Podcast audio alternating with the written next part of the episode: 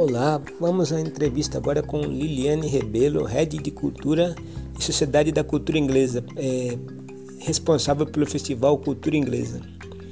É, como sur surgiu o festival? É, contam com recursos da cultura inglesa e patrocínios? O festival, desde a pandemia, começou a usar a internet. Quais os desafios desse formato online? Agora é um formato, pois também esse ano será híbrido. Quais as novidades desse formato?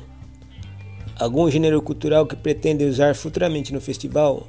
Algo como slam, entre outros?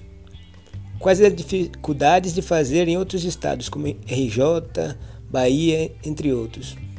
Mais perguntas podem surgir. Obrigado. O Cultura Inglesa Festival surgiu em 1997, em sua primeira edição, ainda nomeado Youth Arts Festival. Era um festival muito voltado para o fomento das artes é, envolvendo jovens, né? E com intercâmbio é, forte com o Reino Unido, em especial com os festivais de Edimburgo. E em 99, na sua terceira edição, ele é renomeado para Cultura Inglesa Festival. É, esse foi, esses foram os três anos aí de início de surgimento do Cultura Inglesa Festival em São Paulo.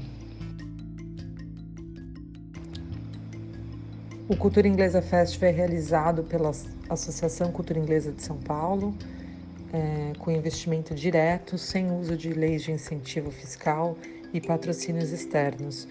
É, o que temos são apoiadores e parceiros estratégicos que se unem à cultura inglesa na viabilização da programação a cada edição. O festival teve a sua primeira versão digital no ano passado, em março de 2021, um ano de transformação da nossa oferta cultural, até então presencial, para uma plataforma digital. E esse formato uh, digital online certamente nos traz um, uma potência muito grande em termos de democratização do acesso da oferta da programação para todos os estados do Brasil e também de outros países. Então, o impacto desse, dessa versão digital, desse formato digital, é um impacto importante para a gente. No ano passado, a gente conseguiu é, ter um público de mais de 70 mil pessoas que participaram da programação online e este ano a gente mantém esse formato digital é, nesse, nesse desafio e nesse intuito de chegar cada vez mais a mais pessoas que não têm necessariamente oportunidade de estar presencialmente nas cidades onde o festival acontece presencialmente. Os desafios desse formato online estão sempre relacionados a, é, ao acesso à internet né, é, de qualidade e também à disposição dos usuários em consumir esses conteúdos digitais é, após dois anos de pandemia e um cansaço, né, uma exaustão das telas, mas é um, é um formato que ainda é, permanece relevante e, e tem um apelo e tem um público que está conectado na plataforma e que vai então poder usufruir desse festival. Nessa 25ª edição do Cultura Inglesa Festival, o formato híbrido traz novidades além da plataforma digital que foi recriada e redesenvolvida para uma melhor interação dos usuários nesse conteúdo on demand, que vai estar no ar de 4 de maio a 4 de junho, a gente também é, expande a nossa ação presencial para novos territórios e cidades. Além de São Paulo, o festival também vai acontecer no Rio de Janeiro, no Museu de Arte do Rio, no dia 4 de maio, é, e na Arena Madureira, no dia 7 de maio, no sábado.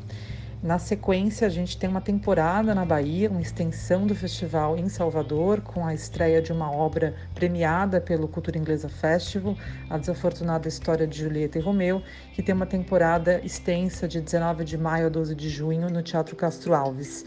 É uma ação presencial, é, mas haverá um dia em que essa, esse, essa obra vai ser transmitida ao vivo para a plataforma do festival.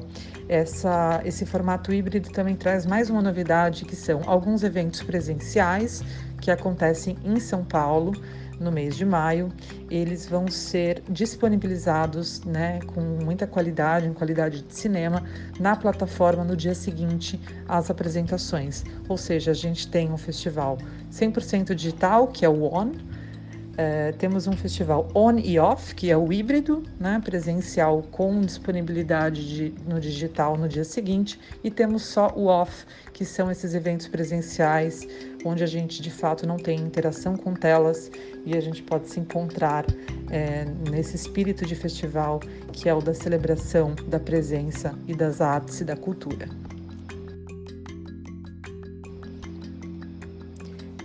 O Cultura Inglesa Festival tem abarcado cada vez mais a pluralidade de linguagens artísticas e culturais.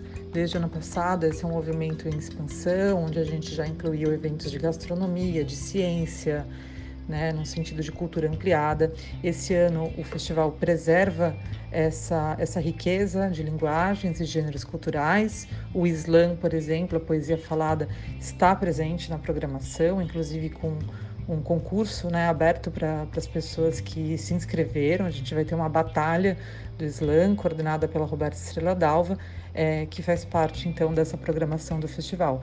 Mas outras linguagens, né, como cinema, dança, teatro, artes visuais e experiências de bem-estar que, que, né, que estão alinhadas esse ano ao nosso manifesto também estão presentes. Então, tem atividades, oficinas de plantio de mudas, é, oficina de bambolê para crianças, é, atividade de yoga dance.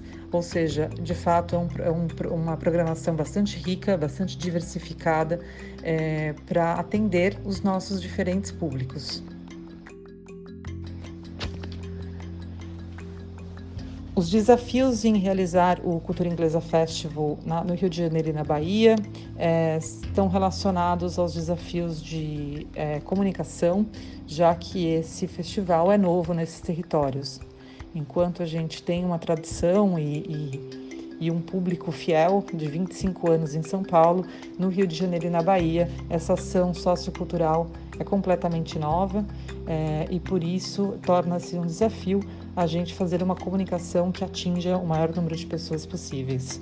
É, então esperamos que os cariocas e os baianos é, possam né, ter conhecimento dessa, dessa programação e estarem com a gente nos eventos presenciais do, do Cultura Inglesa Festival esse ano.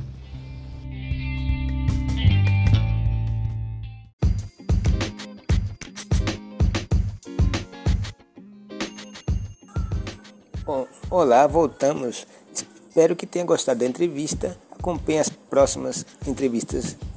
É, aguarde as próximas entrevistas no podcast. Se você quiser ver as entrevistas antigas que estão acontecendo com as outras companhias, de muitas peças que estão cartaz em São Paulo e em outras cidades, é, acompanhe no podcast. É, Para ficar por dentro das peças de teatro, notícias culturais em São Paulo e pelo Brasil, acesse dicadeteatro.com.br como sempre, quiser colaborar, tem Pix, tem a loja virtual do site, camiseta de teatro.com.br. É, se quiser saber sobre receitas de uma receita para fazer em casa no fim de semana, de noite, dica de teatro.com.br barra receitas culturais. E colabore com o site que é sempre bom, ou dando informação de peça, de algum evento que você assistiu, quiser fazer pix de novo, fazer um pix, é sempre bom. Aguardo você no próximo podcast. Boa semana.